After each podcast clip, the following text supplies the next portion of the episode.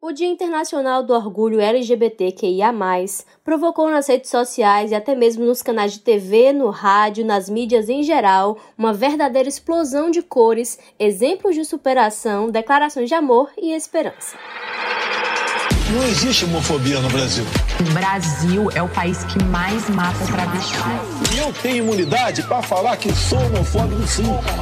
Com muito orgulho. Na realidade, eu não me considero uma conselheira. A palavra certa é vivência. Quando você vai apanhando da vida, vai se amadurecendo, tropeça, cai, levanta, anda de novo, caminha. Eu não falo uma coisa que eu não vivi. Eu não apresento uma coisa que eu não sei. Tudo que eu apresento foi coisas que eu já vivi, mas eu me permiti entender o que passa na mente das pessoas. Eu sempre me olhei no espelho e sempre falei: sou feliz assim, me aceito assim. Tenho certeza que alguma coisa o público vai entender e compreender também. É muito fácil. Eu te respeito, você me respeita e a gente se respeita. Mas não só isso. Desde 1969, quando o dia 28 de junho foi demarcado como um dia de luta, as pautas LGBTQIA+, avançaram e se diversificaram. No entanto, ainda precisam se debruçar sobre a garantia dos direitos mais básicos, como saúde, educação e, sobretudo, o direito à vida.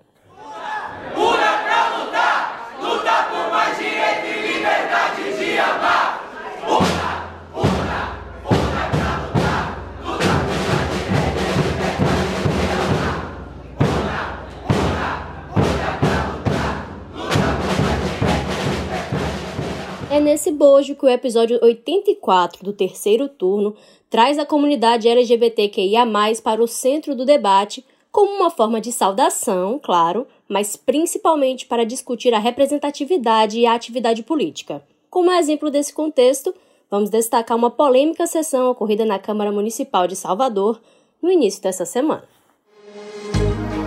Começa agora o terceiro turno. Um bate-papo sobre a política da Bahia e do Brasil.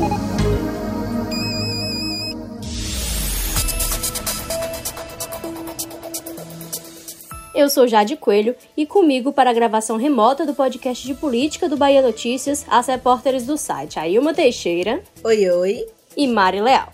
Oi, pessoal. A Câmara Municipal de Salvador tem apenas uma representante da comunidade LGBTQIA+, que é a vereadora Laina Crisóstomo, que se identifica como lésbica. Ela integra o mandato coletivo Pretas por Salvador e é do PSOL.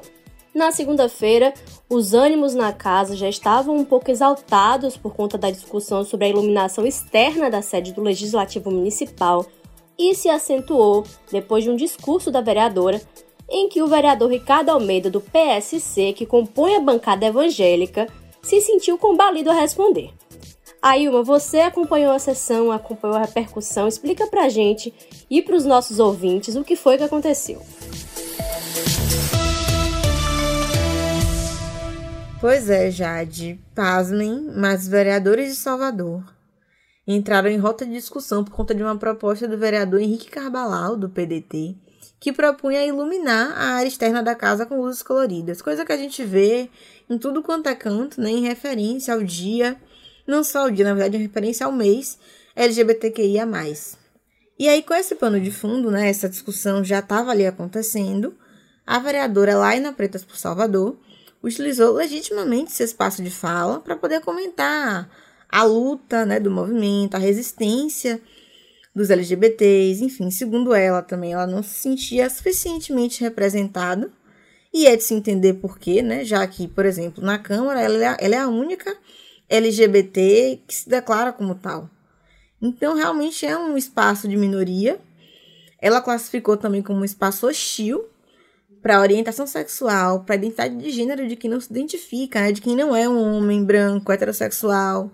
Tem todas essas, essas convergências. E aí ela mencionou a discussão sobre a lei Teu Nascimento, que é de autoria da ex-vereadora Ladilce, do PCdoB, e que recebeu esse nome em homenagem a Tadeu Nascimento, um homem trans assassinado aqui em Salvador, no bairro de Cajazeiras, em 2017.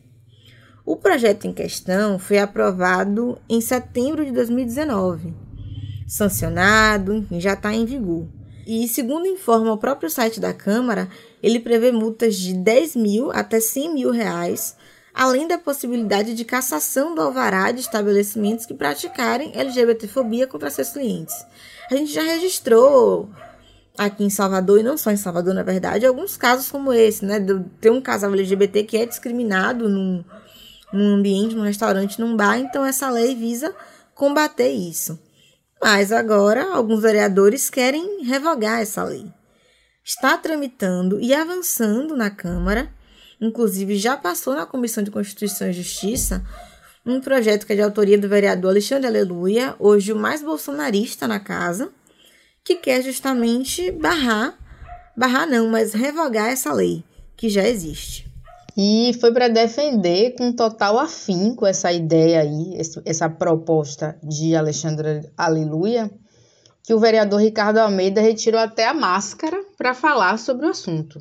E aí eu vou abrir aqui aspas para um pedacinho do discurso dele. É, não por deixar de reconhecer as minorias e a necessidade de proteção, né, para elas, que cabe ao Estado oferecer. Porém, palavras do vereador, eu não posso concordar que, de forma subjetiva, bares e restaurantes sejam multados e tenham alvará cassado, a depender da interpretação do que seja ato discriminatório a homossexuais.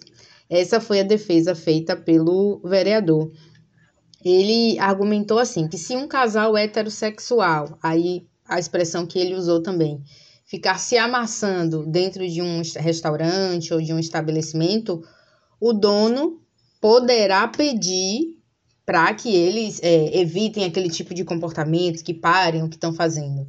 Mas que no caso de um casal LGBTQIA, é, isso seria entendido como um, preconceito. Por isso que ele coloca a ideia de que é subjetivo. Mas enfim, ele ainda trouxe assim, né, para arrematar, ele falou, reiterou que não é contra a ideia de superproteção de alguns grupos. Antes de jogar a bola para Jade, eu queria só pontuar que assim, quando eu eu acompanhei esse caso, né, tava fui assistir esse esse momento, fui fazer o texto, eu fiz questão de frisar que ele tirou a máscara porque ele próprio pediu, né? Olha, eu vou aqui me distanciar mais para poder tirar a máscara, porque Laina, quando ela falou, ela disse assim: tem pessoas aqui dentro que querem revogar uma lei que é tão importante para nós e tal. E aí ele foi se pronunciar, quer dizer assim, sou eu, sabe? Estou mostrando a cara, quero que me vejam. E isso me surpreendeu muito, porque é uma defesa apaixonada, né, pelo direito de um estabelecimento ter uma atitude discriminatória.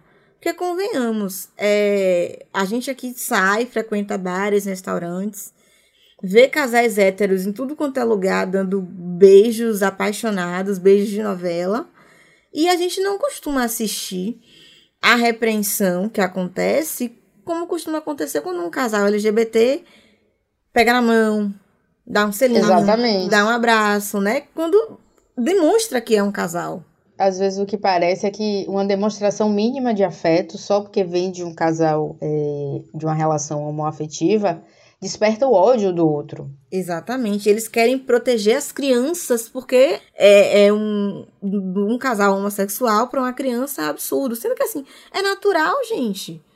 A criança tem que, tem que ver porque é normal, não tem nada de errado nisso. Tá na mente das pessoas, mas enfim, na cabeça de, inclusive de políticos, isso é um problema. É um discurso problemático em tantas instâncias que é surreal que a gente tenha que ficar repetindo isso, gente, a essa altura do campeonato. Mas infelizmente, né, essa situação que a gente traz nesse episódio de hoje é, exemplifica esse nível de conscientização sobre essas diversidades e a convivência no nosso tecido social e nesse aspecto político, e só revela o quanto é pesado para quem consegue se eleger e o quanto é necessário ampliar os espaços da comunidade LGBTQIA, no legislativo e também no executivo e no judiciário, até porque são esses os caminhos que a gente tem por onde passam a garantia dos direitos, os nossos e os de todas as outras pessoas. Mas então, né, assim, só para a gente ter uma ideia, das 43 cadeiras na Câmara Municipal de Salvador, pelo menos seis coadunam com as ideias apresentadas pelo vereador Ricardo Almeida são aqueles vereadores que se dizem da bancada evangélica. Na verdade, não são nem seis, são sete, né? Porque já soma aí o proponente, o vereador Alexandre Aleluia, que, como a gente falou, é o edil hoje mais bolsonarista aqui na Câmara de Salvador. E a gente sabe também que a cada legislatura, esse contingente de vereadores presos às suas crenças religiosas, né, principalmente os pentecostais, que são mais conservadores no sentido mais duro do termo mesmo, vem avançando. Então, aí, de quatro em quatro anos, a gente vê esse contingente realmente crescer e, e se impor com mais força nos poderes. Mas para a gente também não ficar somente nos achismos, é, acho que vale lembrar aqui o resultado das eleições de 2020 em que o Brasil, como um todo, elegeu 48 pessoas da comunidade LGBTQIA. Então, elas foram eleitas para cargos de prefeito ou prefeita, né, e vereador ou vereadora. Além desses 48 eleitos, outros 93 permanecem aí na condição de suplentes é, juntos, eles receberam o equivalente a 450.854 votos válidos. Só para a gente frisar, os dados são de um levantamento feito pelo programa Voto com Orgulho, uma iniciativa da Aliança Nacional LGBTI. Esse é um dado relevante, né? Mas a gente precisa olhar também sobre outros aspectos, né? De como essas campanhas enfrentam desafios para além daqueles convencionais. E um exemplo é a questão dos financiamentos. E a gente conversou com a drag queen Petra Peron, que disputou em 2020 pelo Partido dos Trabalhadores uma vaga para a Câmara aqui em Salvador. Vamos ouvir um pouquinho. Ano passado foi uma eleição muito importante para todos nós da comunidade LGBTQIAP+, de todo o país. Foi um ano em que a gente ampliou as bancadas a nível municipal em todo o Brasil. Tivemos é, fatos inéditos históricos, como é, mulheres trans e travestis sendo as mais votadas nas principais capitais do nosso país. Inclusive, a vereadora mais votada no nosso país ano passado foi Erika Hilton, né, uma travesti do PSOL. Temos Linda Brasil aqui em Aracaju e tivemos, tivemos várias outras. E muitas, muitas LGBT se candidataram nesse processo, né? E aí eu fui uma delas. Petra Petra da bancada, foi uma candidatura coletiva aqui em Salvador e eu fui uma das co-candidatas, inclusive o registro da candidatura. É, de forma geral, todas elas, e aqui em Salvador também, tanto eu quanto outras candidaturas LGBT, sofremos muito desse lugar de distanciamento do espaço público, né? A possibilidade de um LGBTQI+, acessar esse espaço, né, que é o período da eleição também é isso, é uma consulta à sociedade com relação a quem vai representá-los nesse espaço institucional. É, já, já foram criados obstáculos a nível de movimentações, de acesso a financiamento, mas também de ocupação do espaço público, né? Ainda mais uma eleição muito é, difícil atípica, que foi nesse contexto turbulento e de crise política, econômica, mas sobretudo de saúde ambiental. E várias perrengues, várias dificuldades aconteceram durante o período, assim. E eu acho que o maior, as maiores é, os piores é, fatos foi exatamente violências psicológicas, verbais, que durante o processo, quando na rua, quando nas carreatas, que o meu partido, o Partido Trabalhadores, realizou durante a, a, a campanha, é, várias vezes eu fui verbalmente agredida. É, nas carreatas, carros fecharam na frente do meu carro. E o fato de eu estar montada, e eu, eu sou artista e sou drag queen, o fato de estar montada e performando o que é dito ou considerado feminino, né, por nossa sociedade, é, muitos homens héteros, homofóbicos, é, achavam no direito de me acessar ou me, me, me violentar é, e por isso estar montada, né? Eu acho, acredito que passa na cabeça dessas pessoas o fato de estar vestida de mulher, ela está acessível, ela quer isso, ela é passível de violência e não vai dar em nada. É, né? Mas Salvador elegeu apenas Laina, quando na campanha a gente tinha à disposição candidatos, né? A gama de candidatos para se escolher era bem maior, não é isso? Exatamente, Jade.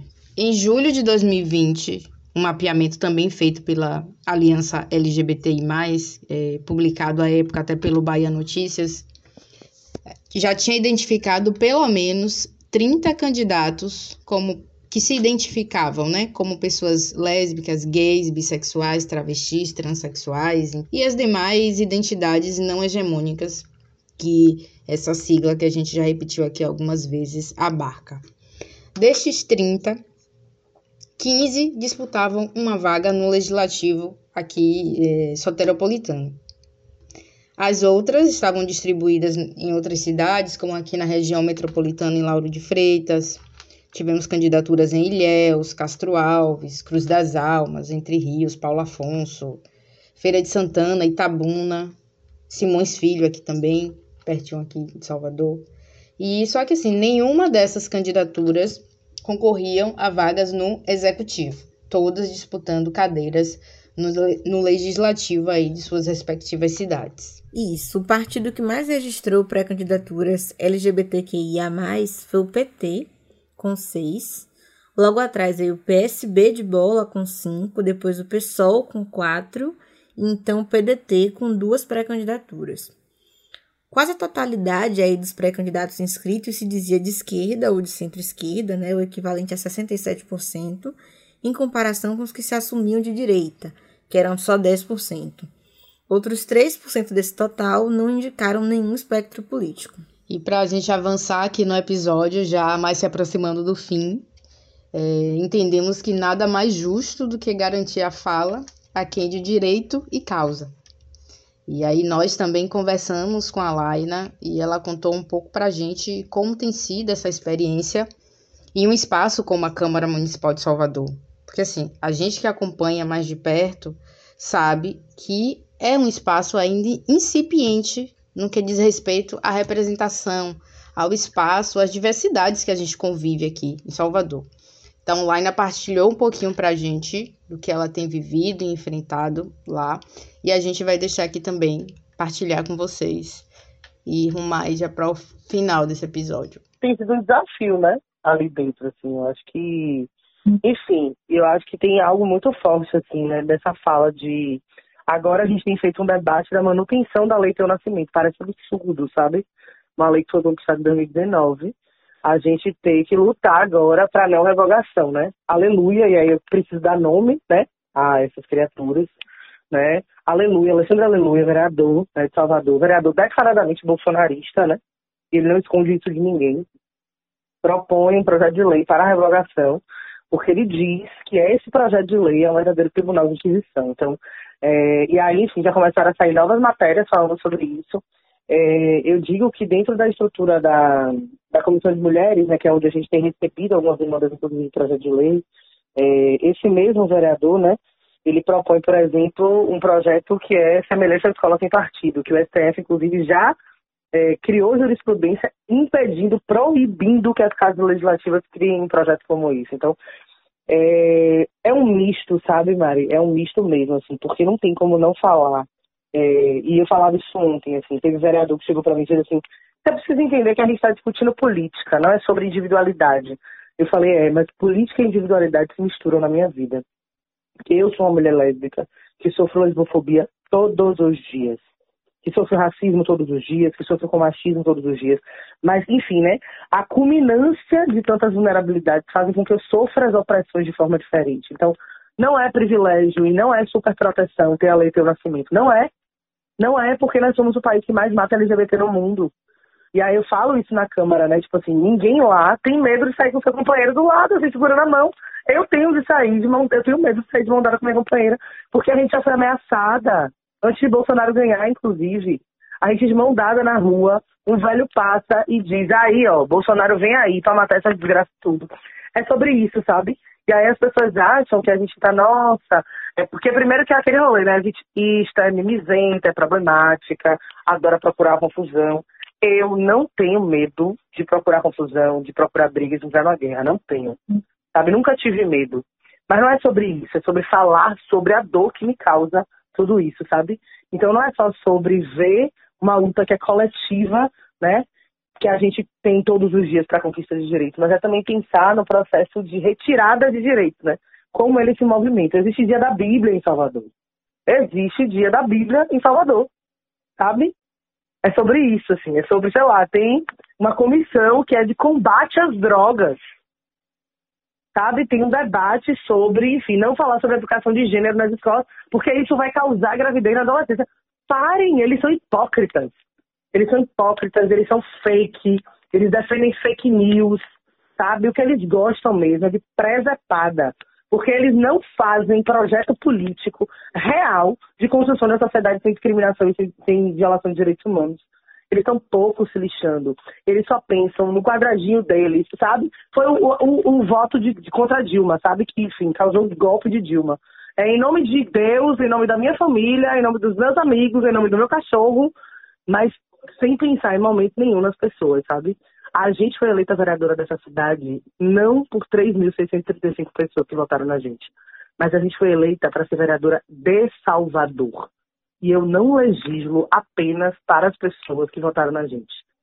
Eu quero fazer história naquela casa por entender que nós somos maioria de negros e negras, maioria de mulheres, e a gente precisa todos os dias parar de invisibilizar a luta e a pauta da sociedade LGBT. Então, o que aconteceu, né, enfim, dentro da estrutura né, da Câmara, né, foi mais do mesmo, né, mais do que a gente sofre todos os dias. Só que dessa vez foi televisionado, né? Passou na TV Câmara, estava no Facebook da TV Câmara, estava na rádio, estava em todos os espaços. Então, muitas das pessoas que todos os dias vivenciam isso, né? Na sua vida, no seu cotidiano, na sua história, nas suas trajetórias, né, muitos gatilhos que dispararam em várias pessoas. Não, um homem branco cis hétero não representa. A gente precisa sim de aliados. Precisa sim muito de aliados. A gente precisa dos homens sim para combater machismo. Sabe por quê? Porque não é culpa das mulheres o machismo existir. A gente precisa das pessoas brancas para combater racismo. Porque não é culpa dos negros e negras que exista racismo. A gente precisa de pessoas cis e hétero para combater a LGBTfobia. Mas o protagonismo da fala, a voz, o lugar de fala é de quem sente a opressão. Então, aquilo que aconteceu. E fora as piadinhas, né, Mari? São muitas uhum. piadinhas. Assim. É o tempo todo piadinha. Fulano, mas fulano não representa a pauta.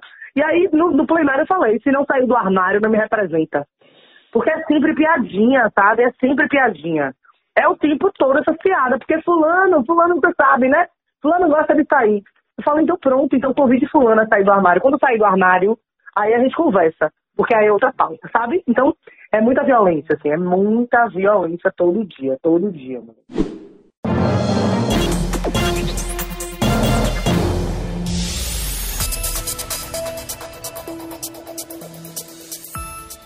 E com isso, o terceiro turno de hoje vai ficando por aqui.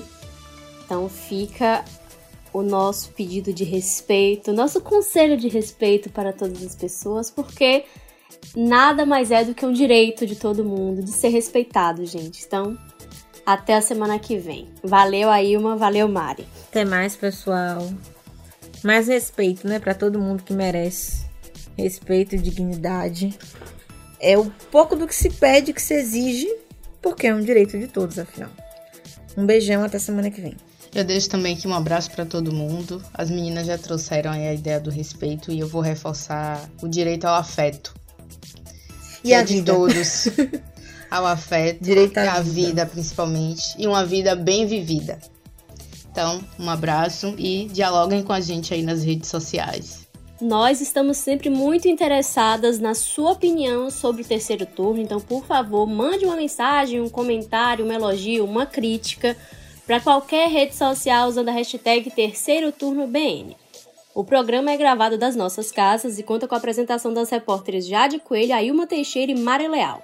Os áudios utilizados nesse episódio são da cantora Pepita e do canal TV Graboá no YouTube. A edição de som é de Paulo Vitor Natal e o roteiro de Mari Leal. Você ouviu o terceiro turno, o seu podcast semanal sobre a política da Bahia e do Brasil.